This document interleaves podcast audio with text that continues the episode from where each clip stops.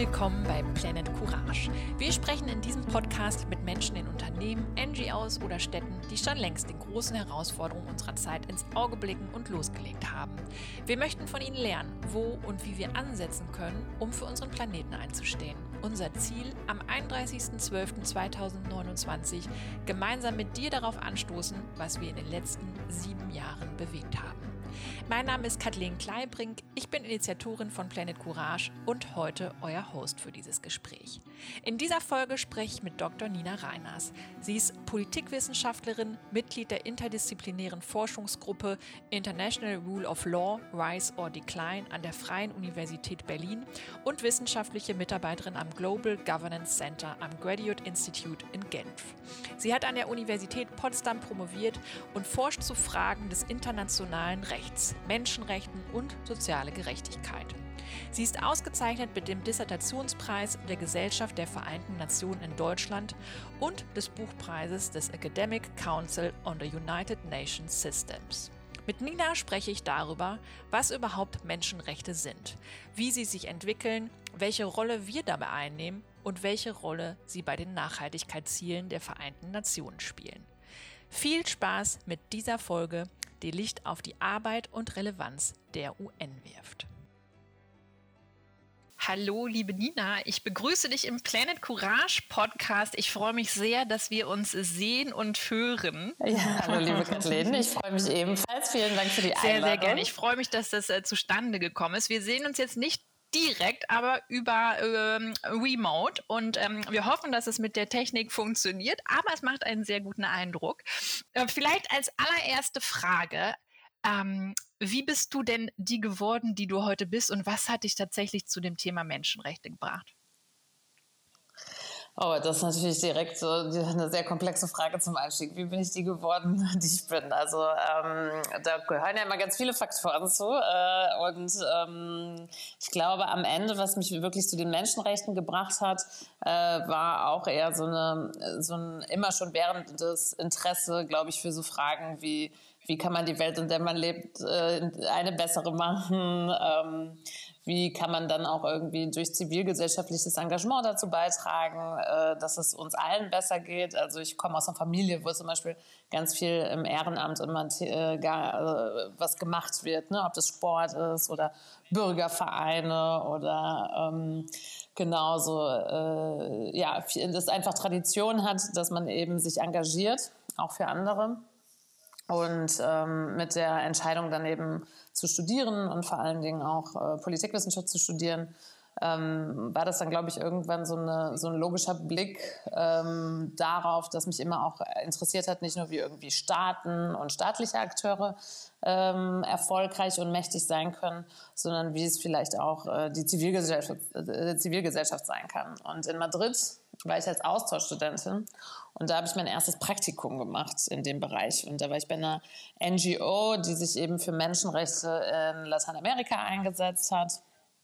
Ähm, und da hatte ich dann also das erste Mal so einen Arbeitskontakt dazu und ähm, habe ab da, glaube ich, einfach, äh, ohne es zu merken, immer viel äh, Kurse belegt in dem Bereich und dann noch meine Abschlussarbeit am Ende zu so einem Thema geschrieben im Bereich äh, internationalem Recht ähm, und äh, zivilgesellschaftlicher Beteiligung. Und ja, so würde ich sagen, bin ich zu der geworden, die ich bin. Ähm, der Begriff Menschenrechte wird ja gerade aktuell, so kommt es mir vor, unfassbar häufig benutzt. Also ich habe das heute noch mal äh, einfach gegoogelt und in die Newsseite quasi ähm, geschaut und da zeigt sich ja eigentlich schon, wie unfassbar riesig diese Bandbreite ist, was sich dahinter versteckt. Also es war zum Beispiel so Stichwort oder was gerade aktuell ähm, ja extrem in den Medien ist, ist diese die WM mit der One Love Binde, aber natürlich ja. auch Katar insgesamt, Iran, Ukraine, dann aber auch die Klimaziele oder wenn Robert Habeck irgendwie zu Katar fährt, um äh, Gas einzukaufen,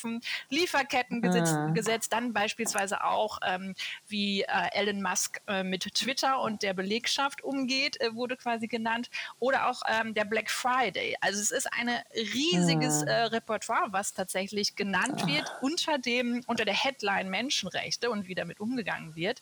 Ähm, aber was genau verstehst du unter Menschenrechten? ja, also das sind sehr gute Beispiele, die du da nennst, weil die vor allen Dingen auch auf der einen Seite natürlich zeigen, was für ein toller, äh, wie soll man sagen, prominenter Schlager die Menschenrechte geworden sind. Sie sind wirklich aus unserem Wortschatz und auch aus unseren äh, ja, alltäglichen Diskussionen nicht wegzudenken, was ja erstmal vielleicht auch als Erfolg gewertet werden kann. Auf der anderen Seite werden sie natürlich ähm, dadurch auch ähm, instrumentalisiert. Sie sind häufig, werden sie angeführt, ähm, um auch moralische Wertungen vorzunehmen. Ähm, hinter, häufig aber eben auch ähm, für Entscheidungen genutzt als Begründung, hinter denen aber manchmal ganz andere Motive stecken. Ähm, genau. Und äh, für mich ist Menschenrecht oder das, was ich äh, unter Menschenrechten äh, betrachte in meiner Forschung, das sind vor allen Dingen die in den äh, Verträgen, in den verbindlichen Verträgen der Vereinten Nationen ähm, kodifizierten Menschenrechte. Also das heißt, äh, als die Vereinten Nationen gegründet wurden, ähm, da gab es in der Charta zum Beispiel noch gar keinen expliziten Katalog zu dem, was Menschenrechte sind. Ne? Ähm, also damals waren die Staaten auch noch nicht so ganz äh, willens, sich da schon in diesem Gründungsdokument drauf zu einigen. Und dann gab es halt äh, drei Jahre später die allgemeine Erklärung der Menschenrechte, in der wirklich die 30 ähm, Kernrechte ähm, äh, festgelegt wurden. Das war aber eben das Problem, äh, dass das damals eben eine Erklärung war. Also das hat keinen rechtsverbindlichen Charakter. Ne? Ähm, und dann gab es eben äh, Bestrebungen in den Vereinten Nationen die haben so in den 60ern angefangen und gehen halt bis heute weiter, ähm, diese Rechte in der allgemeinen Erklärung in einzelnen Verträgen weiter auszudifferenzieren. Und wir haben da also mittlerweile äh, zehn Kernmenschenrechtsverträge plus unterschiedliche Abkommen noch, die zum Beispiel eine Individualbeschwerde ermöglichen, also heißt, äh, falls ähm, äh, der nationale Rechtsweg ausgeschöpft ist, kann man sich als Individuum an die UN wenden, äh, wenn einem bestimmte Rechte versagt wurden. Ähm, und äh, genau, also das ist für mich, ähm, was ich unter Menschenrechten betrachte und auch äh, verstehe. Und natürlich dann die ganzen ähm, Entwicklungen drumherum. Also wie kommen Menschenrechte in solche Verträge überhaupt rein? Was ist mit denen, die bis jetzt noch nicht rechtlich anerkannt sind? Ähm, sind es dann Menschenrechte oder keine. Ähm, genau, und äh, das ähm, ist mein Hauptschwerpunkt in meiner Forschung. Du hast gerade schon gesagt, es gibt jetzt, ähm, ist es ein Katalog von zehn äh, Rechten, die Menschenrechte betreffen. Was, äh, was äh, ist zum Beispiel schon drin an Individualrechten und äh, was wird gerade diskutiert? Ja, also was äh, äh, eine, also das erste, äh, der erste Menschenrechtsvertrag, den wir so kennen äh, von der äh, Genozidkonvention ähm, abgesehen, ähm, äh, weil die ein etwas anderes institutionelles Design hat. Also in, in Genf, äh, die tagen die Menschenrechtsausschüsse, das sind die, die eben diese Verträge ähm, monitoren. Also das heißt, die schauen, ob die Staaten, die sich dort äh, darauf eingelassen haben, in regelmäßigen Berichten, wie die das auch umsetzen. Und da haben wir zum Beispiel ein Abkommen äh, zur Eliminierung aller Formen von ähm, äh, Rassendiskriminierung. Ähm, dann kam die, das internationale Abkommen über zivile und politische Rechte dann eins über wirtschaftlich, soziale und kulturelle Rechte. Ich glaube, die kennen wir alle so im Einzelnen auch, zum Beispiel aus dem Grundgesetz. Ne? Das ist natürlich äh, ähm, nicht so ganz fern, aber wir haben eben auch äh, spezielle Verträge, die sich zum Beispiel mit Frauenrechten beschäftigen, mit Rechten des Kindes. Wir haben eine äh, Konvention zur Rechte von WanderarbeiterInnen und ihren Familien. Ähm, und auch äh, eine der ähm, jüngeren ähm, Konventionen ist zum Beispiel die für äh, Menschen äh, mit Behinderung. Ähm, also das ist alles das, was wir haben. Und äh, dann parallel gibt es eben ganz viele Entwicklungen an Rechten, die äh, wir gerne noch hätten, beziehungsweise wo es ähm, einfach etwas ins Stocken geraten ist, äh, die, diese Entwicklung auf der internationalen Ebene. Also zum Beispiel im Bereich äh, Business and Human Rights, also äh, Wirtschaft und Menschenrechte da gibt es seit mehreren Jahren Bestrebungen, innerhalb einer Arbeitsgruppe der Vereinten Nationen ein, ein verbindliches Instrument zu begründen. Ähm, das ist bis jetzt äh, noch nicht den entscheidenden Schritt weitergekommen. Es gibt auch ganz viel Aktivismus Äh, zum Beispiel ähm, die Rechte von älteren Menschen festzulegen, denn wir können natürlich fragen, warum gibt es extra festgelegte Rechte von Kindern und für Frauen ähm, und äh, aber nicht für Ältere zum Beispiel. Ähm, und jetzt kürzlich ein erster Erfolg, äh, den ersten Erfolg errungen hat natürlich das Recht auf ähm, eine saubere Umwelt. Das war auch etwas, was ganz lange äh, immer wieder an die Menschenrechtsorgane ähm, der Vereinten Nationen rangetreten, äh, rangebracht wurde. Und da hat jetzt die Generalversammlung und der äh, Menschenrechtsrat im Sommer jetzt erst haben sie Resolutionen erlassen, die das quasi anerkennen, dieses Recht. Und da ist jetzt die nächste Frage eben, äh, was passiert damit? Also wie wird dann jetzt ähm, darauf geschaut, wie Staaten eben möglichen Verpflichtungen äh, unter so einem Recht nachkommen können? Ich habe mir in Vorbereitung auf unser Gespräch ja nochmal so ein paar historische Aufnahmen auch angeschaut zur ähm, Bildung der United Nations, also Vereinten Nationen. Mhm. Und ähm, ich finde das ja höchst spektakulär, wenn man sich vorstellt, dass die 1948 war es, glaube ich, äh, wirklich zusammengekommen sind mit, ich weiß nicht mehr, wie viele Länder es waren, du wirst es wissen, aber dass sie ernsthaft also dieses Organ gegründet haben, was ja einfach äh, gewachsen ist bis heute bis zu 193 oder 98, 193 Mitgliedstaaten, um quasi diese, diese Weltordnung oder ein Organ für die Weltordnung zu haben. Ich finde das spektakulär, aber habe oft das Gefühl, ja. es geht so unter diese, diese, diese Organisation, ähm, weil ich kann mir das jetzt, wenn jetzt, wenn man sich das vorstellt, heute müsste so ein Weltrat zusammenkommen.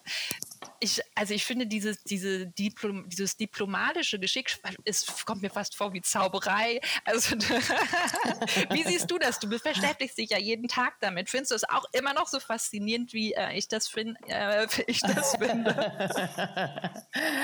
ja, also auf der einen Seite ja, auf der anderen Seite ist natürlich auch viel vom Zauber äh, geht auch verloren, wenn man sich halt immer stärker damit beschäftigt. Nein, also ich glaube, was wirklich festzuhalten ist, ist eben, dass dieser, dieser Moment, der eben 1945 da war. Ähm, und so ist es ja auch in der Präambel ähm, der äh, Charta der Vereinten Nationen auch beschrieben, ne? dass angesichts dieser zwei Weltkriege und ähm, des, des Terrors, der ähm, über die Menschheit gebracht wurde, äh, jetzt eben Zeit ist, solch eine Organisation zu gründen, die sich halt vor allen Dingen dem, dem Weltfrieden ähm, für alle Menschen ähm, verschreibt. Und äh, nach wie vor ist das tatsächlich die große Leistung und ich glaube auch das große ähm, das, was die, was die Vereinten Nationen weiterhin so attraktiv macht. Denn es gibt natürlich wahnsinnig viel Kritik. Also wenn man äh, danach googelt, wird man auch nicht äh, lange suchen müssen. Also ähm, es äh, haben ganz viele bekannte Politiker und Politikerinnen auch äh, äh, sich schon in, in, unterschiedlichen Kontexten über die ähm, Vereinten Nationen ausgelassen. Ich glaube, John Bolton äh, damals in den USA war, dass der gesagt hat, man könnte in diesem großen Gebäude am äh, Hudson River in New York äh, äh oder East River ähm, einfach die oberen 30 Stockwerke abnehmen und es würde niemanden interessieren. Also sprich, ähm, solche, äh, ja, solche Meinungen über die Vereinten Nationen gibt es natürlich auch, aber äh, ich glaube, wo ich da bin, ist, dass man eben sagen kann, ähm, wir haben kein vergleichbares Forum. Ne? Und das macht die Vereinten Nationen so stark und auch so wichtig. Also es ist tatsächlich die einzige ähm, internationale Organisation mit universeller Mitgliedschaft. Also, wie du schon sagtest, es sind 193 Staaten Mitglieder der Vereinten Nationen und die sind da nicht gezwungen worden einzutreten, äh, sondern die sind alle freiwillig dabei getreten und die haben sich der Charta und den Zielen verpflichtet und die zahlen auch Beiträge, um dabei zu sein. So, und dann ist gleichzeitig die Verein sind die Vereinten Nationen aber eben auch noch eine internationale Organisation, die nicht nur universelle Mitgliedschaft hat, sondern sich auch eben allen Themen der, äh, des, der, des internationalen Zusammenlebens widmet. Ne? Also ähm, die sind nicht spezialisiert auf irgendwie einen bestimmten ähm, Fokus, den sie erfüllen müssen, oder wie die Welthandelsorganisation zum Beispiel oder Weltgesundheitsorganisation ähm, sondern die Vereinten Nationen widmen sich tatsächlich allem, was Frieden und Sicherheit, äh, nachhaltige Entwicklung und Menschenrechte betrifft. Ne? Und ähm, äh, das ist, macht sie nach wie vor eben zu so einem unverzichtbaren und auch unvergleichlichen ähm, Forum. Ähm, und dann gibt es eben auch noch die Perspektive, die ich natürlich als äh, Politikwissenschaftlerin darauf habe, ähm, dass wir uns auch anschauen, wie hat sich die Organisation eben auch verändert dadurch. Und natürlich war das am Anfang ähm, ganz andere äh, ganz andere Größenordnung als das, was wir heute haben. Ähm, und wir haben zum Beispiel auch uns lange davon äh, gelöst, die Vereinten Nationen nur als diplomatisches ähm, Forum zu sehen, wo halt Staatenvertreter regelmäßig zusammenkommen, sondern die Vereinten Nationen haben mittlerweile auch eine sehr, sehr starke Bürokratie. Also das, was ähm, eben die sogenannten International Civil Servants, also alle die, die von der Karriere in den Vereinten Nationen äh, äh, träumen und dann auch die Chance haben, dort einzutreten, die setzen sich ja genau für diese Ziele der Vereinten Nationen ein. Und da haben wir zum Beispiel auch in der Forschung ähm, auch beobachten können, dass die eben auch eine ganz wichtige Rolle spielen in der Gestaltung internationaler Beziehungen. Auch oftmals, wenn eben in dem diplomatischen Parkett die Dinge eher ins Stocken geraten sind. Und äh, in meiner Forschung beschäftige ich mich ja vor allen Dingen mit diesen Expertenausschüssen, also die, die diese Menschenrechtsverträge ähm, monitoren. Und das wiederum ist ein ganz andere, äh, also ein ganz anderes Organ ähm, vom institutionellen Design, denn hier sind nämlich die Mitglieder tatsächlich zwar nominiert und gewählt von Staaten, aber die kommen halt da rein aufgrund ihres Expertinnenstatus für Menschenrechte und ähm, die sind also weder ähm, also die sind unabhängig, das heißt, sie sind weder von den Vereinten Nationen finanziert äh, noch von den Staaten, äh, die sie da nominiert und gewählt haben. Ähm, und äh, kommen eben in diesen Expertengremien zu ganz eigenen Einordnungen von dem, was Staaten in Zukunft besser machen sollten. Und das natürlich häufig in Zusammenarbeit auch mit anderen ähm, Akteurinnen und auch der Bürokratie der Vereinten Nationen. Aber hier sehen wir eben auch nochmal eine ganz spannende Entwicklung, was in den Vereinten Nationen sich in den letzten äh, Jahrzehnten ähm, noch weiterentwickelt hat.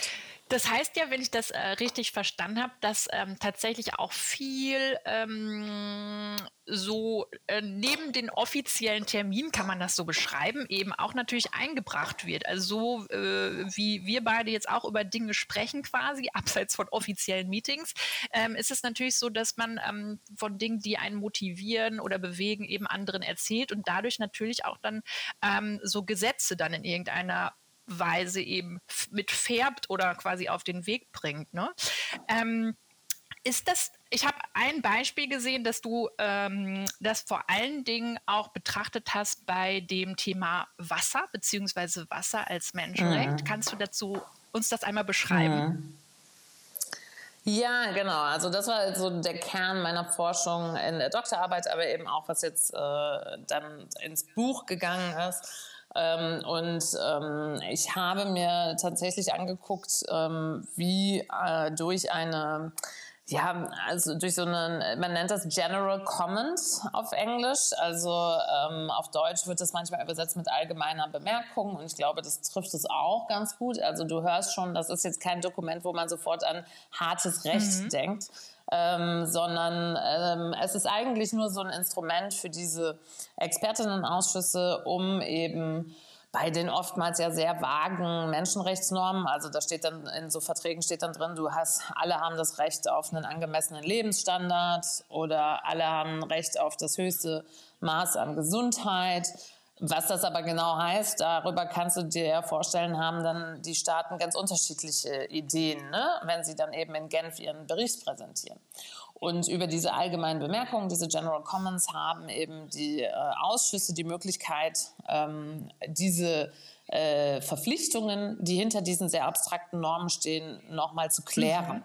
Ähm, und ähm, daraus hat sich halt über die Jahre eine Praxis entwickelt, dass diese Expertinnenausschüsse diese allgemeinen Bemerkungen nutzen, nicht nur um bestehende Verpflichtungen zu klären, sondern auch so ein bisschen weiter äh, zu entwickeln. Mhm. Ne? Und ähm, im Fall des Rechts auf Wassers, das war die, der General Comment 15 vom Ausschuss, der eben über die Implementierung oder die Umsetzung der wirtschaftlich, sozialen und kulturellen Rechte ähm, dafür zuständig ist, ähm, diese, die haben eben 2002 eine solche allgemeine Bemerkung ähm, äh, angenommen und veröffentlicht, ähm, in der das Re Menschenrecht auf Wasser begründet wurde. Und das ähm, Erstaunliche aber daran war, abgesehen von der Tatsache, dass viele dann zum ersten Mal überhaupt davon hörten, dass sie an so einem äh, General Comment gearbeitet hatten, Ähm, das Erstaunliche daran war, dass es dieses Menschenrecht auf Wasser eben gar nicht gibt in dem Vertrag.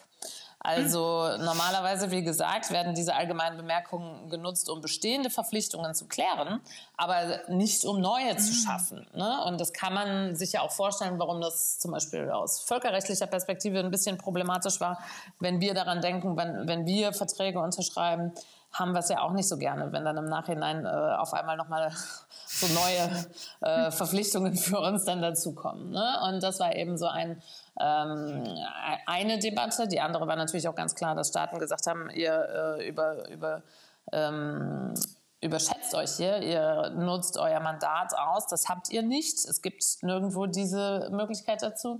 Aber dieser Ausschuss hat es eben doch gemacht. Wieso haben die das gemacht? Weil sie eben natürlich nach Jahrzehnten ähm, der wirklich äh, des Druckes, nicht nur von Menschenrechtsorganisationen, sondern auch von Umweltorganisationen, äh, von humanitären Organisationen, mitbekommen haben, ähm, was eben ein Problem ist, wenn es eben eine solche Anerkennung eines Menschenrechts auf Wasser nicht gibt. Ne? Also weil Staaten dann natürlich immer auch die Möglichkeit haben zu sagen, wir kommen ja unseren Verpflichtungen nach, aber das ist eben nicht unsere Verpflichtung.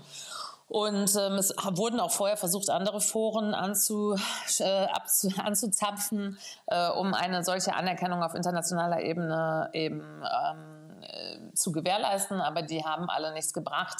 Ähm, das hat ganz unterschiedliche Gründe, aber natürlich ist einer davon, ähm, hat viel mit eben ökonomischen äh, Aspekten zu tun. Ne? Also wir wissen das ja auch. Ähm, damit wir hier unseren Hahn öffnen können in der Küche und sauberes Wasser zum Trinken drin haben, sind eine ganze Reihe an Inf äh, es ist Infrastruktur nötig, sind auch äh, vielleicht Verträge nötig, die wir mit privaten Anbietern schließen und äh, gar nicht mit dem Staat. Ähm, also das heißt, hier kam wirklich also so dieser, dieser Gedanke, was machen wir eigentlich, wenn wir, wenn wir Wasser jetzt hier zum Menschenrecht erklären, obwohl es ja eigentlich sich schon entwickelt hat in äh, Wasser als Ware. Ähm, also ähm, andere verdienen damit ihr Geld, dass sie super Trinkwasser einfach in Plastikflaschen mhm. packen und für viel Geld äh, äh, weiterverkaufen. Und das hieß also, hier sind so ein bisschen, ähm, hatten, haben wir so ein paar Kollisionen festgestellt und deswegen gab es eben diese Anerkennung des Rechts auf Wasser äh, lange nicht. Der Ausschuss hat in diesem General Comment, und das ist tatsächlich etwas unter dem Radar der, der formellen äh, Arbeit äh, dieses Ausschusses, äh, hat das stattgefunden. Die haben sich eben ganz genau angeguckt, was passiert eigentlich schon, was, sind die, was ist der Bedarf, den es gibt, und haben dann gesagt, okay, unser Vertrag hat ja diesen, äh, dieses Recht auf angemessenen Lebensstandard. Dazu gehört explizit Food, also Nahrung, Clothing und Housing. Ähm, und in dieser Aufzählung könnte man eben auch argumentieren, müsste auch Wasser reingehören.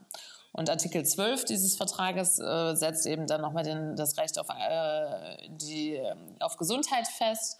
Und äh, aus diesen beiden Artikeln zusammen hat man eben gesagt, ergibt sich so ein Recht auf, Gesund äh, Recht auf Wasser. Entschuldigung.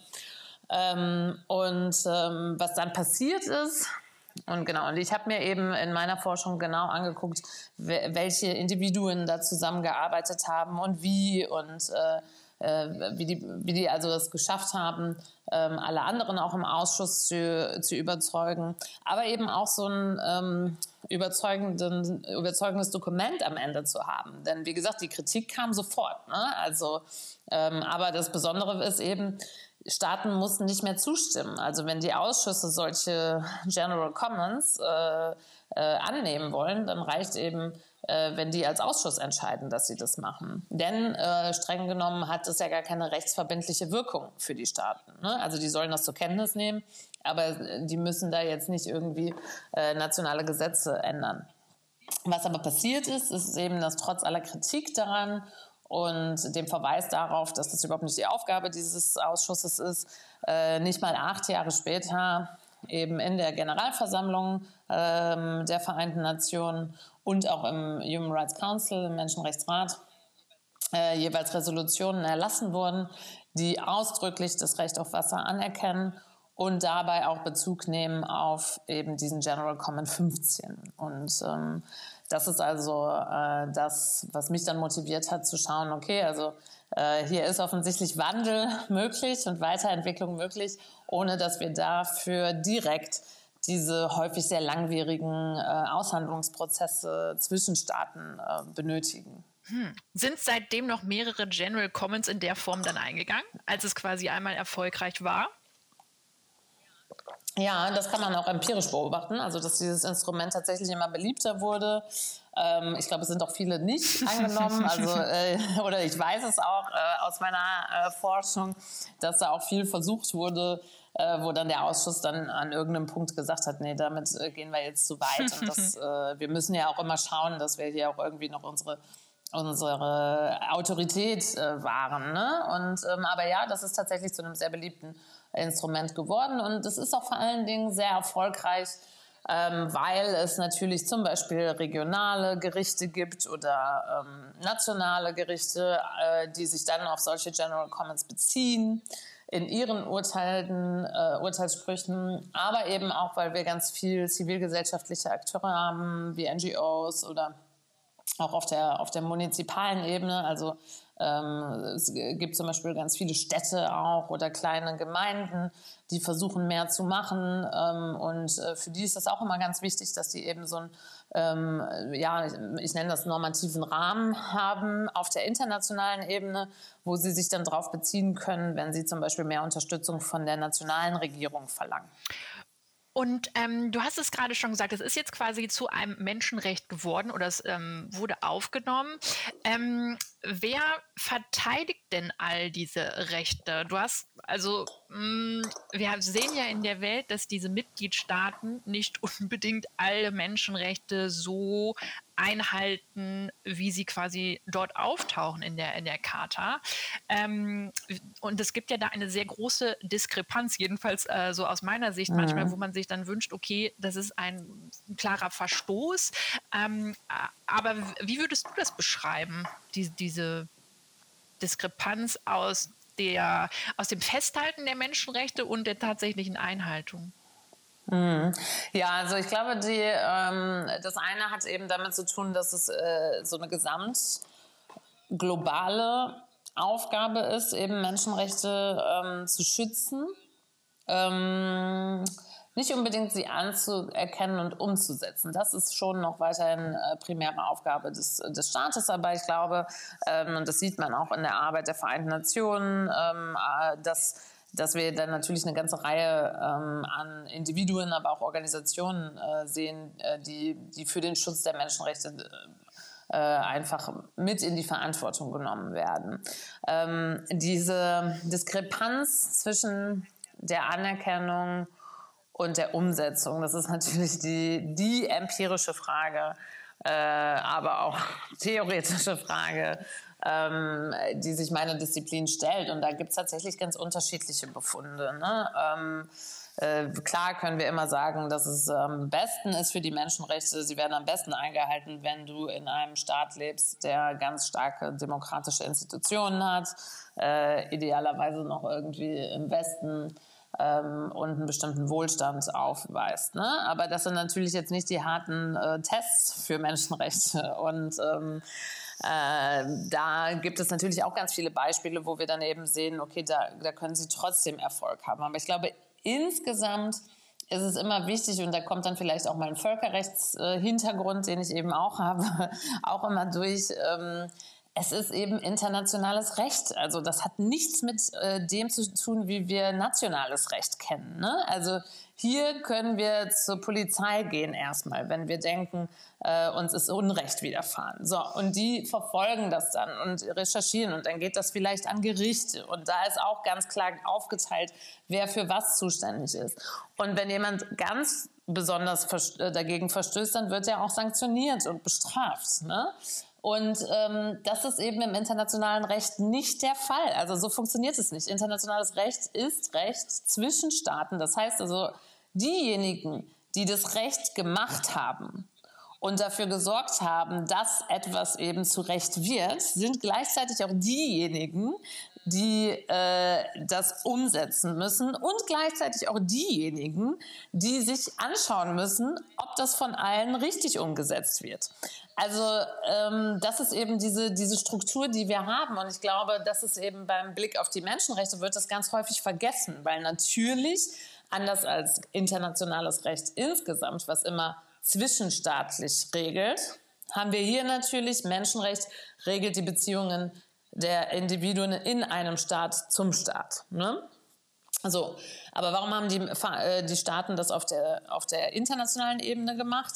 Ähm, weil es natürlich auch dafür sorgt, dass es Beziehungen zwischen Staaten ähm, sicherer macht, vertrauensfähiger macht. Ne? Also wenn, wenn so diese Idee, naja, ich kann eben äh, zum Beispiel Handelsbeziehungen eingehen zu Staat XY, weil äh, der hat sich auf die gleichen, ähm, zu den gleichen Rechten bekannt äh, wie ich. Ne? Ähm, aber insgesamt haben wir trotzdem weiterhin die Logik, auch wenn wir da jetzt Expertinnenausschüsse eingesetzt haben, die haben eben so gesehen keine, keine Gewalt, äh, mit der sie irgendwie, äh, keine Exekutivgewalt mhm. und können auch nicht ähm, äh, Staaten, ähm, sie können Staaten an den Pranger stellen. Also das ist, äh, glaube ich, so eine der, äh, der ähm, der erfolgreichsten oder am erfolgversprechendsten äh, Mechanismen, die sie haben, indem sie das eben öffentlich machen zum Beispiel und öffentlich ansprechen, ähm, wenn es äh, etwa zu Menschenrechtsverletzungen kommt.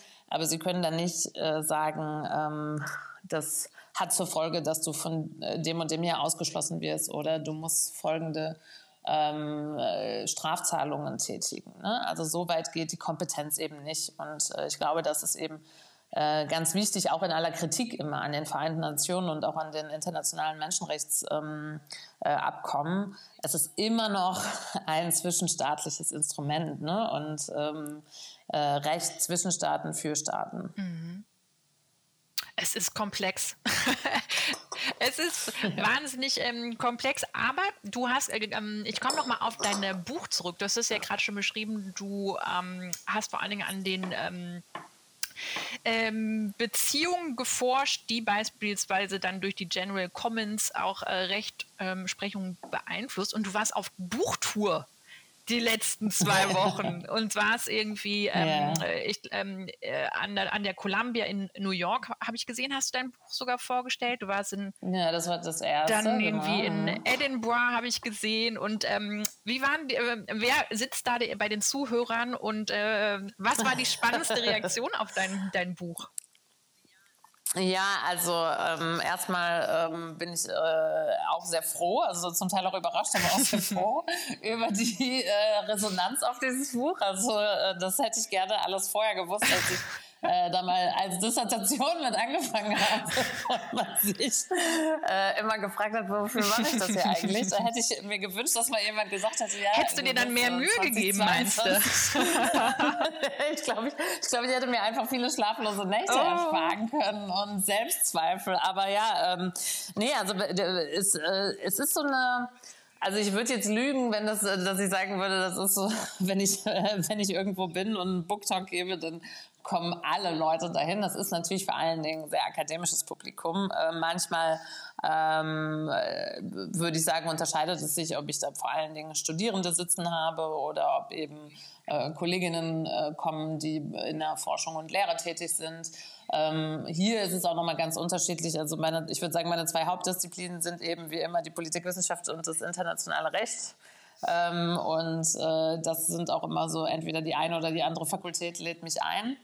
Ähm, und dann gibt es aber natürlich, also ich hatte auch einen ganz großen Book Lounge im März in Genf und ähm, das war halt ganz schön. Da musste ich eigentlich kaum was sagen, denn da wurde äh, von den Leuten vor Ort, also vor allen Dingen von denen auch in den Vereinten Nationen ähm, und die, die in äh, NGOs dort tätig sind, wurde quasi über das Buch äh, diskutiert und über die äh, Ergebnisse in dem Buch. Ähm, und ähm, ja, was war das Überraschendste? Also ähm, ich glaube, äh, was jetzt auch vor allen Dingen mein jetziges Nachdenken über Menschenrechte und über das, was ich im Buch äh, beobachtet habe, sehr beeinflusst hat, sind eben die ganzen Reaktionen äh, die gesagt haben, ja, das ist alles richtig und es ist auch wichtig, dass mal jemand sich aus so einer so, so Social Legal Perspective heißt das dann, also dass man eben nicht nur guckt, was ist da recht, sondern wer hat das auch gemacht. Ähm, und ich glaube, im Buch erzähle ich halt ein bisschen äh, diese optimistische Geschichte. Ne? Also hier kann, können eben bestimmte Individuen Koalitionen bilden, mhm. äh, die dann eben aufgrund ihres professionellen äh, Hintergrundes ähm, sehr gute allgemeine Bemerkungen, allgeme äh, General Comments schreiben können. Und das kann uns dann eben dabei helfen, Menschenrecht progressiv weiterzuentwickeln.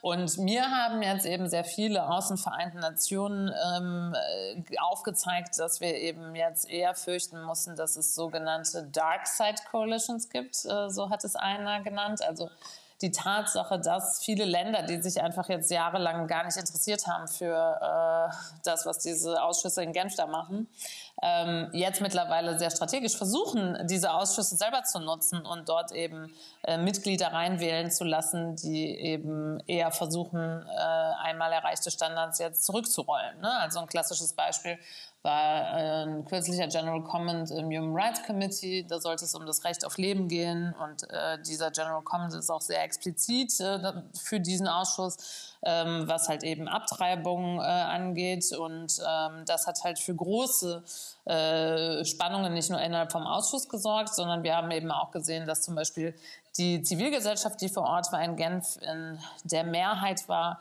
was eben Anti-Abtreibungspositionen äh, anging.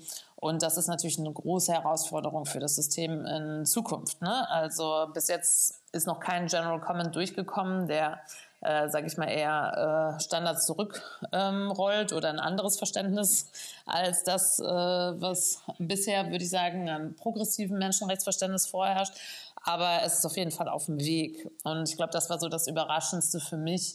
Ähm, und dann halt viele Reaktionen die natürlich dann irgendwie so persönlich äh, mich freuen. Ne? Also jetzt gerade in den letzten zwei Wochen, wo ich halt in Schottland und England war, ähm, da bin ich auch viel mit Studierenden in Kontakt gekommen, die jetzt auch wirklich das Buch lesen in ihren äh, Menschenrechtsseminaren. Ähm, und ähm, sich dann bedanken mhm. und irgendwie, also das ist halt irgendwie natürlich sehr schön.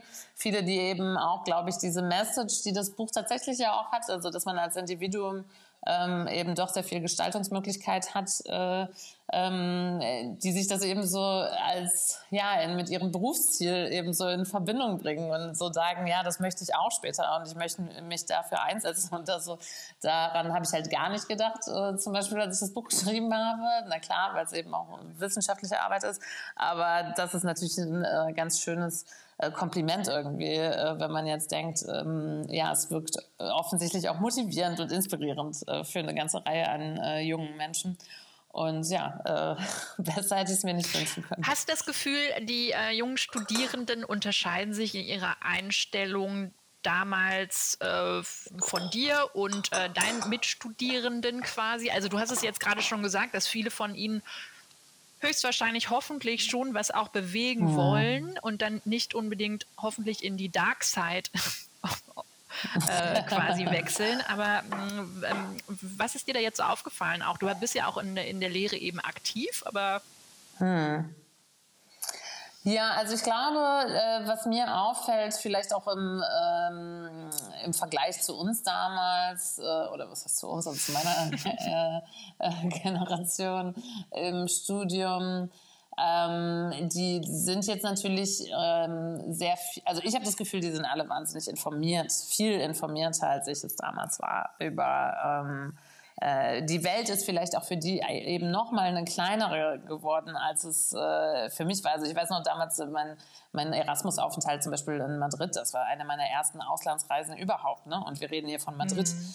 Ähm, und äh, also ich glaube, da ist halt äh, klar, die Generation ist auch mit irgendwie digitalen Technologien ganz selbstverständlich aufgewachsen. Ich habe auch noch irgendwie meine erste Hausarbeit äh, äh, nicht am eigenen Laptop schreiben können, sondern irgendwie die in der Bib gen äh, genutzt. Ne? Also ich glaube, das ist alles so, was auch vielleicht ein bisschen erklärt. Die sind halt auf Zack, die sind schnell und für die ist halt eben vieles selbstverständlich ähm, was ich auch so schön finde, also egal ob das jetzt irgendwie ist, äh, inklusive mhm. Sprache mhm. zum Beispiel. Ne? Also äh, wenn ich mir immer diese Debatten dann irgendwie oder Scheindebatten anhöre, äh, die leider meistens eben von anderen Generationen geführt werden, dann denke ich mir echt, also das ist einfach, das beobachte ich in der Uni nicht. Also ähm, die, ja, und die sind auch sehr viel mehr ähm, bewusst eben über das, äh, die Ressourcen zum Beispiel dieses Planeten ähm, äh, auch endlich sind und dass eben die Generationen vor denen eben sehr gut gelebt haben auf äh, bestimmten Kosten äh, ihrer Generation. Ähm, und das finde ich eben alles äh, total faszinierend. Und ähm, die haben auch ganz viel ähm, äh, an nicht nur diesem sozialen Bewusstsein, sondern eben auch schon an praktischer Erfahrung. Also ich muss echt sagen, egal ob das bei meiner Lehre hier in Potsdam ist oder ähm, in anderen Institutionen, an denen ich bin oder jetzt auch mit in Berührung gekommen bin, ähm, die haben alle auch schon super Praktika gemacht oder engagieren sich mhm. irgendwo auch ähm, ehrenamtlich. Ne? Du hast es gerade schon gesagt, Sie sind sich der äh, Ressourcen des Planeten, der endlichen Ressourcen äh, sehr bewusst bewusster, als mhm. äh, wir uns oder äh, unsere Generation oder die vor uns äh, das waren. Ähm, Menschenrechte spielen ja auch eine sehr große Rolle äh, rund um das Framework der Nachhaltigkeitsziele, die ja auch von den mhm. United Nations so quasi mhm. als Framework gesetzt wurden. Ähm, mhm. Ich habe manchmal hier das Gefühl, dass die Menschenrechte jedenfalls aus, aus den Nachhaltigkeitsdiskussionen, dass die da noch gar nicht so richtig auftauchen. Hm. Teilst du diese, diese Beobachtung? Also, ähm, also sie sind natürlich offiziell sind sie ja quasi äh, Zentrum dieser Agenda 2030, ne? Und ähm, es soll sich ja so gegenseitig ähm, ähm, verwirklichen. Also die Agenda 2030 soll eben aufgrund ihrer Publicity, sage ich mal, und auch den ganzen Reihen an äh, Organisationen, die sie dazu zulässt, ähm, soll eben auf der einen Seite mehr Fokus auch auf Menschenrechte, also der sogenannte menschenrechtsbasierte Ansatz äh, zur nachhaltigen Entwicklung legen und auf der anderen Seite ähm, sollen natürlich die Menschenrechte auch helfen, ähm, überhaupt so nachhaltige Entwicklung möglich zu machen. Ähm, ich glaube, von den 17 Zielen sind 10 ganz, sind so 10 sehr explizit auf bestimmte Menschenrechte zugespitzt. Ähm, und ich sehe auch, dass da sehr viel Bewegung drin ist. Also auch äh, tatsächlich, wenn ich in Genf bin und mir auch so das, äh, diese Monitoring-Aufgaben äh, der Ausschüsse da angucke, ähm, da kann man schon sehen, dass zum Beispiel auch es einfach mehr Daten jetzt gibt, weil eben die Staaten auch viel mehr irgendwie zur Verfügung stellen müssen, was die Umsetzung eben der Agenda 2030 angeht. Ne? Vorher konnte man häufig mal sagen, ja, dazu haben wir leider keine Daten. Ähm, das ist jetzt nicht mehr der Fall. Was ich aber auch sagen kann, ist tatsächlich, dass für die Kern-Menschenrechts-NGOs ähm, die Agenda 2030 nicht unbedingt ähm, äh, so Grund zum Jubeln war, einfach weil es eben durch diese ähm, Quantifizierung von bestimmten Zielen, also diese, diese, es ist ja auch irgendwo auf der einen Seite natürlich eine gute Sache oder hilfreich eben zum Vergleich, dass man eben sagen kann, hier können wir überprüfen, wer wie, welches Ziel jetzt schon äh, erreicht hat. Ne? Deswegen wurden diese Indikatoren eben auch äh, gebildet. Ähm, allerdings ähm, haben zum Beispiel NGOs, die sich zum Beispiel äh, fürs Recht auf angemessene Ernährung einsetzen, eher das Gefühl, dass hier jetzt so ein Stopp stattfindet. Also dass man auf der menschenrechtlichen Ebene schon sehr viel mehr erreicht hat an Standards, ähm, die jetzt durch diese SDGs äh, quasi jetzt erstmal so vermitteln, nö, das ist ja jetzt alles ganz gut, was wir so bis jetzt gemacht habt. Ihr seid ja komplett im Soll und jetzt könnt ihr euch ein bisschen zurücklehnen. Also das hat äh, tatsächlich für sehr viel Unmut gesorgt oder sorgt es weiterhin und ähm, ich würde auch sagen, das äh, ist ja eigentlich das, was man auch vermeiden wollte, diesen Eindruck zu erwecken, dass die SDGs halt irgendwie vor allen Dingen für die äh, Länder mit ähm, äh, oder die ärmeren Länder, ne? also ähm, äh, auch das ist ja höchst umstritten, aber ähm, tatsächlich zeigt sich häufig, ähm, dass die Debatte um SDGs am größten ist in Ländern, ähm, äh, wo es noch sehr viel Spielraum gibt, wohingegen zum Beispiel auch ein Land wie Deutschland ähm, das als Logo immer mal gerne auf Veranstaltungen drückt, aber ich glaube, so ernsthaft äh, äh, sind, sehe ich da wenig Bemühungen, irgendwie noch über das, was die äh, einzelnen Ziele fordern, hinauszugehen. Ne? Ähm, und ähm, also von daher, äh, ja, ähm, es bleibt abzuwarten. Also Äh, vielleicht ist jetzt, also wie gesagt, ich hatte ja diese, äh, diese ähm, Entwicklungen gerade auch im Menschenrechtsbereich mit Recht auf ähm, äh, gesunde Umwelt und ähm, es sind auch gerade wieder ein paar General Commons äh, in der Mache, wo es eben auch um Nachhaltigkeit nochmal explizit geht. Ähm, vielleicht kommt da nochmal ein bisschen mehr ähm, auch auf die, die Staaten äh, zu ähm, und auch diese Debatte nochmal irgendwie äh, ein bisschen in eine neuere Richtung zu bringen. Aber tatsächlich, und das andere ist natürlich auch, ja klar, äh, die SDGs haben halt eben auch den, die Türen sehr offen gemacht äh, für eine ganze Reihe an äh, Unternehmen, ähm, die diese jetzt nutzen können, im besten Fall, um irgendwie ernsthaft auch an, an Nachhaltigkeitszielen mitzuwirken. Also Partnerships sind jetzt halt sehr longfähig geworden. Und äh, aus meiner Sicht heraus ähm, sind die Vereinten Nationen aber infrastrukturell noch gar nicht so aufgestellt, dass sie irgendwie das, was denen damit jetzt ins Haus kommt, quasi auch wirklich bespielen können. Ne? Und ähm, und da muss man eben auch Verständnis haben, dass eben im, im, Bereich der Menschenrechte in Genf eben lange versucht wurde, eben solche Sachen wie Greenwashing und so zu vermeiden und äh, nach Möglichkeiten zu suchen, eben äh, Unternehmen stärker in die Verantwortung zu ziehen ähm, und die SDGs framen das jetzt halt vor allen Dingen als Partnership. Und das ist natürlich ähm, für viele, die da jahrzehntelange Advocacy-Arbeit gemacht haben, echt eine Niederlage. Ne? Warum ist das vor allen Dingen eine Niederlage, wenn das äh, die Partnerships betrifft?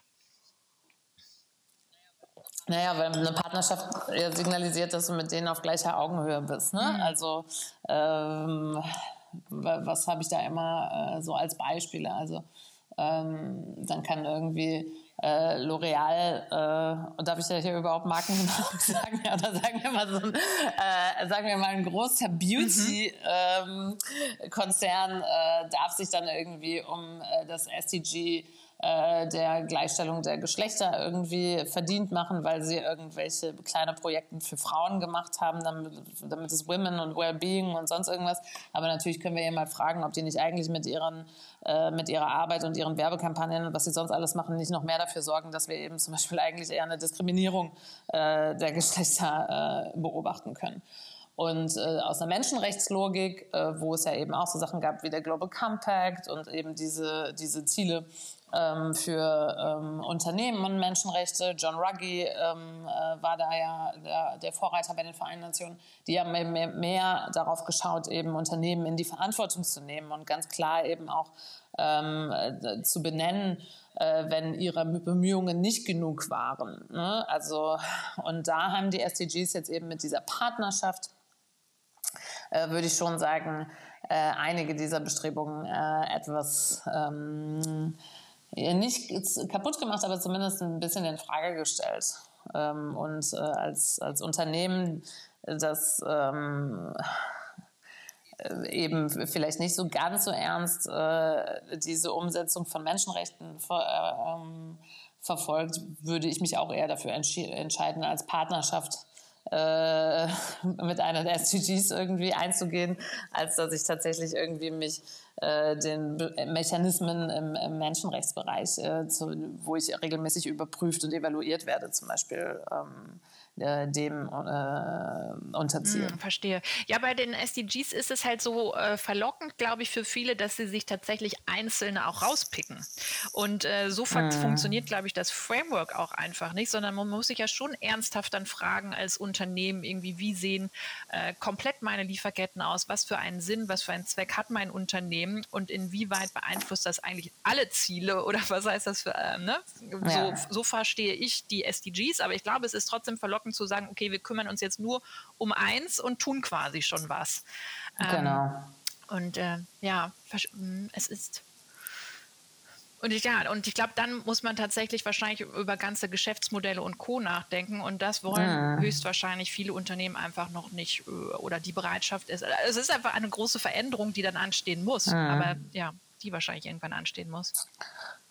Absolut. Und äh, es gibt ja auch sehr viele äh, äh, positive Beispiele. Ne? Und ich glaube auch, ins, also, dass wir das auch viele sehen, ne? ernsthafte Bemühungen. Mhm. Ähm, äh, aber ich glaube eben, also von der Seite, die mich interessiert, nämlich der, die der Vereinten Nationen, ähm, ist es tatsächlich schwierig, ähm, wie man davon jetzt wieder mhm. zurückkommen will, wenn man sich äh, auf einmal quasi Unternehmen als, als mhm. Partnerschaften mhm.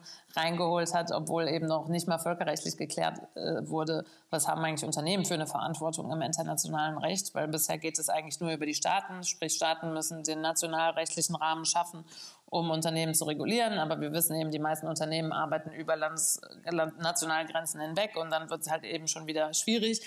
Und hier hat eben die internationale Ebene noch keine definitiven Antworten geschaffen. Ne? Aber ähm, ob es dann eben direkt äh, schlau ist, äh, das als, als Partnerschaften erstmal zu, zu framen, genau, das ist, ich glaube, es wird halt schwierig davon ähm, wieder mhm. zurückzukommen. Du hast gerade auch von positiven Beispielen erzählt. Möchtest du noch eins geben, um hier am äh, also, äh, also ja, ich glaube, ich will mich da gar nicht auf, äh, auf irgendwie so einzelne Unternehmen festlegen, aber ich glaube, dass es schon tatsächlich äh, zum einen eben die gibt, die ganz klar auch mal irgendwann angetreten sind, nicht mit dem Ziel, äh, primären Ziel Profit zu maximieren, sondern eben gesund zu wirtschaften und gleichzeitig irgendwie nachhaltige ähm, Lösungen anzubieten, zum Beispiel für die Herstellung von äh, Mobiltelefonen oder was auch immer, ne? Kleidung. Äh, ähm, und ähm, also das wären die einen und dann äh, andere, die halt tatsächlich dann irgendwie es geschafft haben, ihre eigene Praxis ähm, äh, umzustellen, die auch vielleicht irgendwie ja, was geändert haben in den Abläufen, die sich vielleicht auf, aus wirtschaftlicher Hinsicht, ähm, was Profit angeht, immer als ähm, äh, als gewinnbringend ähm, äh, äh, dargestellt haben, aber eben aus so einer Nachhaltigkeitsperspektive das eben in Frage stellen. Ne? Und ähm, ja, also äh, das, das gibt es auch. Ähm, und ähm, ich würde auch sagen, aus, aus meinem Blick heraus, das sind auch die, die am langfristigsten ähm, irgendwie ähm, äh, mit dabei sein können. Aber bis dahin ist es leider, glaube ich, auch noch ein langer Weg. Ich erinnere mich ab und zu an die Frage, ich hab, wir haben uns ja in Berlin getroffen im Sommer und da, da habe ich, glaube ich, mhm. äh, da war ich äh, auf dem Green Tech Festival und ich glaube am nächsten Tag ein ja. bisschen, ich weiß nicht, ob ich desillusioniert war und habe ich dich gefragt, Nina, wie kannst du mhm. dich schon dein Leben lang mit diesen Themen rumschlagen? und da hast du gesagt, eine muss es ja machen. ja, und so ist es. ja, also Gott sei Dank kann ich ja nur sagen, das machen ja auch ganz viele. Und äh, das, ähm, aber es, es, ist schon irgendwie, also äh, ich glaube, das ist halt natürlich auch immer so diese Rolle der, der Forschenden, ne, also der Wissenschaftlerin, ähm, dass man jetzt halt auch vielleicht war es auch in den letzten Jahren einfach extrem viel, gerade wenn man eben internationale Beziehungen macht. Ich glaube, das ist eben auch so ein hm. Berufsstand, vielleicht Politikwissenschaft und internationale Beziehungen, die in den letzten Jahren ganz besonders gefragt waren auf einmal und vorher musste man sich immer äh, erklären, was man da eigentlich macht. Aber es ist natürlich dann auch immer einfach zu sagen, so, ah ja, habe ich euch doch gesagt, aber ne, also, also äh, das ist äh, natürlich auch viel zu ein, einfach betrachtet. Ne? Und ich glaube, ähm, ja, also äh, du, du führst diese Podcasts sehr, sehr regelmäßig und du hast ja auch den absoluten Vorteil, dass du äh, so ein äh, ganz ein ganz großes Netzwerk auch hast mit ganz vielen verschiedenen Leuten und die bringen eben alle ihre Perspektive rein. Ne? Ich erzähle dir jetzt hier, was so aus UN- und Menschenrechtssicht irgendwie wünschenswert und gut wäre. Äh, und das ist ja auch schon eine sehr normative Färbung eben meines Argumentes. Ähm, und andere haben eben einen anderen Blick. Ne? Also PolitikerInnen müssen wieder anders auf solche Themen gucken, UnternehmerInnen vielleicht auch. Ähm, und äh, irgendwo bist du dann in der Mitte und bringst uns alle eben auf deinem äh, Planeten Courage oh, zusammen. Das hast du schön gesagt. ähm, du hast es eben schon äh, gesagt, ähm, ähm, die Relevanz eigentlich von Einzelpersonen. Ich habe gesagt, du hast die, die, Studierenden haben das so empfunden, ne, dein mm. Buch. Und ähm, deshalb mm. vielleicht auch aus deiner Sicht nochmal, ähm, wie schaffen wir es, also sowohl privat, aber auch im Unternehmen, in denen wir ja äh, oft sind, einfach Menschenrechte ähm, mit zu beachten? Ja, also ähm, ich würde, äh, Ja. Also ich glaube, das Erste, was immer am allerwichtigsten ist, ist, dass man eben seine, diese Menschenrechte kennt. Ne? Das ist, äh, also deswegen ist auch so Menschenrechtsbildung eigentlich immer äh, das Allerwichtigste überall. Denn ich kann ja nur darauf aufmerksam machen, dass ich entweder irgendwie in diesen Rechten verletzt wurde oder sie einfordere für mich oder auch für andere oder anderen eben sage, pass auf, du musst dir das nicht gefallen lassen, denn eigentlich ist es dein, dein Recht. Und das kann ich natürlich nur wissen, indem ich über diese Rechte Bescheid weiß. Äh, das ähm, ist eine Aufgabe, die normalerweise schwieriger ist in Ländern, äh, wo nicht, vielleicht nicht so gewollt ist, dass man über diese Rechte äh, Bescheid weiß.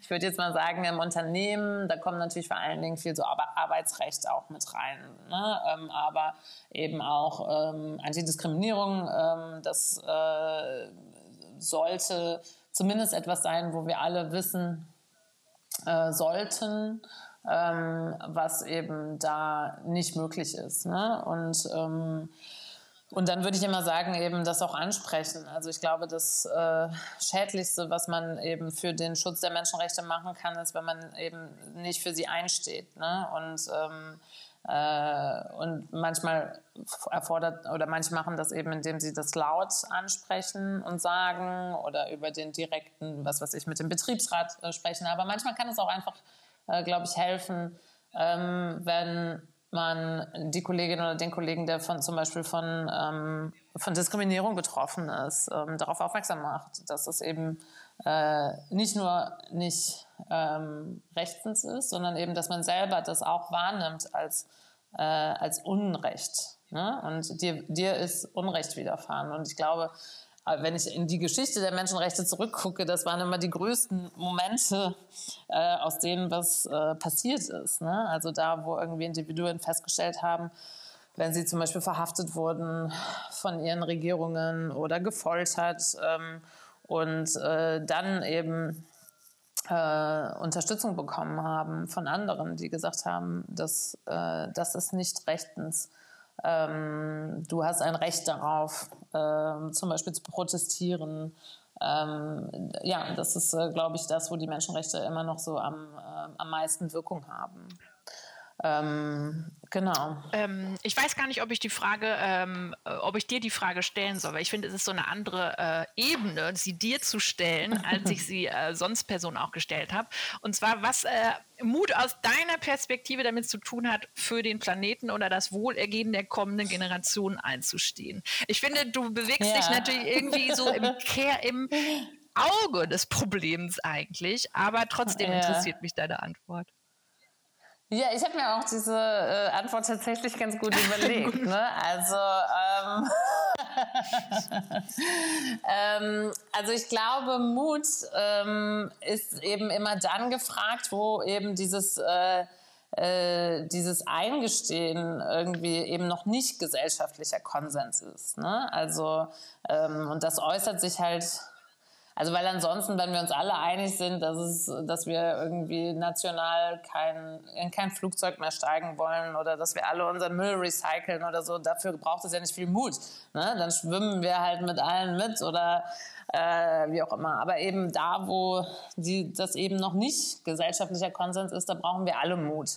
Ähm, und zwar zum einen, um ganz konkret Verantwortung auch zu übernehmen und äh, das geht eben auch einher damit, dass man dann eben nicht immer den bequemen Weg unbedingt geht. Ne? Ähm, also dieses Ansprechen, auch eigene Verhaltensmuster zu ändern, zu durchbrechen, das ist auch äh, häufig mit, mit Mut verbunden, weil es ja eben immer heißt, dass was Neues kommt. Ne? Also und Veränderungen und, und Neues erfordert immer auch Mut. Den einen mehr, den, die andere weniger. Äh, aber ich würde sagen, insgesamt äh, ist das, wo, wo Mut eben äh, wichtig ist. Und ich habe auch gedacht, eben weil das häufig eben immer diese Veränderung und äh, wenn die Gesellschaft noch nicht auf dem Konsens angelangt ist, dass es jetzt halt Veränderungen braucht, dann braucht man eben auch Mut, um ganz konkret auch zu protestieren gegen äh, bestimmte äh, Politik, ähm, gegen bestimmte Verhaltensmuster einer ähm, größeren Gesellschaft. Ne? Und ähm, also auch das, wie gesagt, ist was, was man aus der Menschenrechtsforschung eben auch beobachten kann. Äh, die meisten Entwicklungen sind jetzt nicht irgendwie langsam und schleichend vor sich gegangen, sondern häufig hat es eben eine ganz bestimmte Form von Protest gebraucht. Ne? Ich glaube, ansonsten müssten wir alle heute noch warten, ähm, als Frauen zum Beispiel, dass wir auch wählen dürften, wenn wir dann einfach gesagt hätten, ach ja, legen wir mal die Hände in den Schoß und warten, bis die Männer vielleicht irgendwann sagen, okay, ne? Ähm, so, so passieren eben nicht die großen Veränderungen. Und ich glaube, ähm, wenn ich mir angucke, gerade äh, was Protest auch junger Generation gerade angeht, ähm, die ihre Rechte ihrer Generation auch äh, für die Zukunft ähm, äh, verwirklicht sehen wollen. Äh, das, da glaube ich, sieht man eben, wie viel Mut wirklich äh, auch gebraucht ist. Ähm, aber wie viel sich eben auch Mut, auch das ist ja in der Philosophie eine Diskussion, äh, Mut eben auch zum Teil aus Verzweiflung ähm, speist. Mhm. Ne? Wie bleibst du bei den Themen ähm, gesund, beziehungsweise was sind deine Mutbooster? Ähm, ja, also immer, wenn eben was vorangeht, also jede gute Nachricht, im Prinzip jede Erfolgsnachricht, alles, was irgendwie wieder geklappt hat, äh, ähm, das macht mir Mut und dann äh, denke ich auch, okay, es lohnt sich absolut weiter zu kämpfen und weiter zu forschen und weiter zu machen. Also ähm, genau, ich glaube, das ist diese Erfahrung auch im Austausch eben mit anderen. Ähm, äh, das, das gibt mir ganz viel Mut und ähm, sonst versuche ich auch, glaube ich, generell immer ähm, auch die vielen schönen Seiten im äh, Leben auch äh, zu genießen. Ähm, und äh, dann ist es auch, glaube ich, weniger belastend, wenn man dann zwischendurch auch mal wieder mit ganz, ganz harten ähm, Fakten einfach konfrontiert wird, die ich lesen muss, ganz genau. Also ähm, ich, äh, es bringt mir nicht nur zu lesen, wo Menschenrechte irgendwie wirken, beziehungsweise wirken sie ja meistens auch da, wo es irgendwie ganz miserabel äh, läuft und wo Menschen wirklich nicht nur unterdrückt ähm, werden, sondern eben auch körperliche ähm, Schmerzen und äh, Schlimmeres äh, angetan wird. Ähm, und ähm, ja, und dann macht mir auch, glaube ich, ich weiß nicht, ob das Mut ist, aber es ist so ein bisschen so, ich glaube, die, der Vorteil einer Wissenschaftlerin ist ja auch eben, äh, dass wir ähm, relativ lange Prozesse auch haben, bis wir auf Antworten zu unseren Fragen kommen. Und das ist eben auch so ein, diesen Prozess dahin zu kommen, der, äh, der hilft mir total, ähm, gesund zu bleiben in dem Fall. Also ähm, äh, ja, ich glaube, es würde mich viel mehr unter Druck setzen oder ich wäre wahrscheinlich gar keine gute Politikerin, gar nicht. Äh, weil äh, ich, äh, ja, also ich glaube, das wäre das Schlimmste für mich, wenn ich so ganz schnell auf irgendwas reagieren müsste und sofort irgendwie eine Lösung parat haben. Ähm, äh, ja, ich ähm, ich brauche irgendwie diese Gewissheit, dass ich die Sachen auch noch mal mehr aus drei anderen Perspektiven angucken kann und ähm, ja, und dann zu Einschätzungen kommen kann. Ähm, was hast du in deiner Zeit in Lehre und Forschung gelernt, was deine Perspektive grundlegend verändert hat? Gibt es da was? Oder Puh. was eigentlich auch vielleicht alle wissen sollten, was so quasi Common Sense mhm. jetzt sein könnte, müsste? Ja, was müsste jetzt Common Sense sein? Also äh, ich weiß gar nicht, also ich glaube, es gab gar nicht so einen Aha-Moment vielleicht, äh, sondern wie ich schon gesagt habe, das ist ja meistens ein langwieriger Prozess und dann kommt man eben zu so einer Einschätzung und denkt, aha, so, so funktioniert die Welt also eigentlich. Das eine ist tatsächlich, ähm, dass ich, glaube ich, äh, aufgrund meines Studiums ähm, ein bisschen mehr gedacht habe, dass es auf internationaler Ebene eigentlich äh, wenig gibt, was, was gegen den Willen von Staaten oder die Interessen von Staaten ausrichten kann. Und ich glaube, das ist halt jetzt nach ganz vielen Jahren der Forschung eben zu diesen Expertinnenausschüssen und im Bereich der Menschenrechte etwas, was ich sehr wohl sagen kann, äh, dass eben auch nichtstaatliche Akteure, äh, ob es NGOs sind oder soziale Bewegungen oder eben auch Individuen, also der ähm, der Rechtsprofessor, der irgendwie ein gutes Argument hat für zum Beispiel so ein General Comment, der ist äh, äh, da genauso gefragt wie die Ingenieurin, äh, die in ähm, Entwicklungsländern zum Beispiel äh, sich Gedanken macht, wie man jetzt eben äh, saubere Sanitäranlagen, Toiletten irgendwie in äh, entlegene Gebiete bekommt. Ne? Ähm, und die können eben alle sehr viel Einfluss nehmen auf äh, den Lebensstandard von vielen. Ne? Ähm, also ich glaube, das ist so die eine Message. Ähm, dann hattest du ja auch äh, in dem äh, Fragebogen gefragt, äh, wel welche Sachen ich gerne einmal klarstellen würde, die, damit ich sie nicht immer wiederholen möchte. Also äh, ich glaube, das ist auch was, und das beobachte ich auch immer wieder in der Lehre, dass das so ganz herrlich äh, immer dann sowieso ein Aha-Erlebnis ist für die Studierenden, ähm, dass man zum Beispiel immer wieder betonen muss, dass die Vereinten Nationen eben nicht irgendwie so sowas sind, was so über allem schwebt und äh, dann können die eben mal mehr ausrichten und mal weniger, aber die einen verteufeln sie und äh, die anderen verherrlichen sie, sondern dass sie eben äh, ja schon vom Namen her sind eben die Vereinten Nationen. Also es ist eine zwischenstaatliche Organisation. Diese Organisation existiert und besteht, weil Staaten die gegründet haben und Staaten die eben finanzieren vor allen Dingen und auch weil Staaten dort eben Entscheidungen treffen. Treffen sie eben keine Entscheidungen, passiert nicht viel. Äh, entscheiden sie sich da irgendwie äh, zusammenzuarbeiten, dann kann auch viel äh, geschehen. Ne? Also ich glaube, das wäre eben auch sowas, was in der Lehre immer noch mal wichtig ist. Ähm, und gleichzeitig auch zu verstehen, dass sich eben damit auch alles reproduziert äh, in dieser Organisation, was wir sonst so an, an Macht und Ungleichheitsverhältnissen auf der ähm, internationalen Ebene kennen.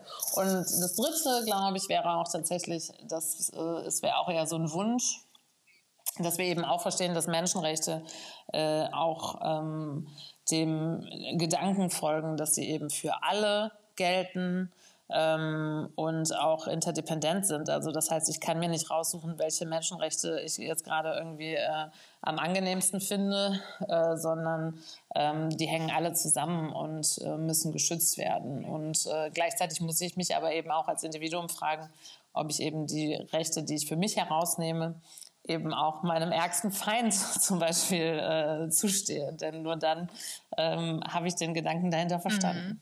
Das ist immer das Schwierige. so, wir kommen zur letzten Frage und haben ja hier auch schon die äh, Stunde geknackt. Ähm, Planet Courage ist terminiert, also endet am 31.12.2029 mit einer hoffentlich großen Party und zwar mit den Menschen, die in den nächsten, es sind nur noch sieben Jahre, geholfen haben, den mhm. großen Challenges und Herausforderungen dieses Planeten, also erstmal die Augen dem gegenüber zu öffnen und tatsächlich etwas ähm, dagegen zu tun. Ähm, es wird einige Nominierte geben. Was würdest du tun in den nächsten sieben Jahren, um nominiert werden, äh, zu werden und mitzufeiern?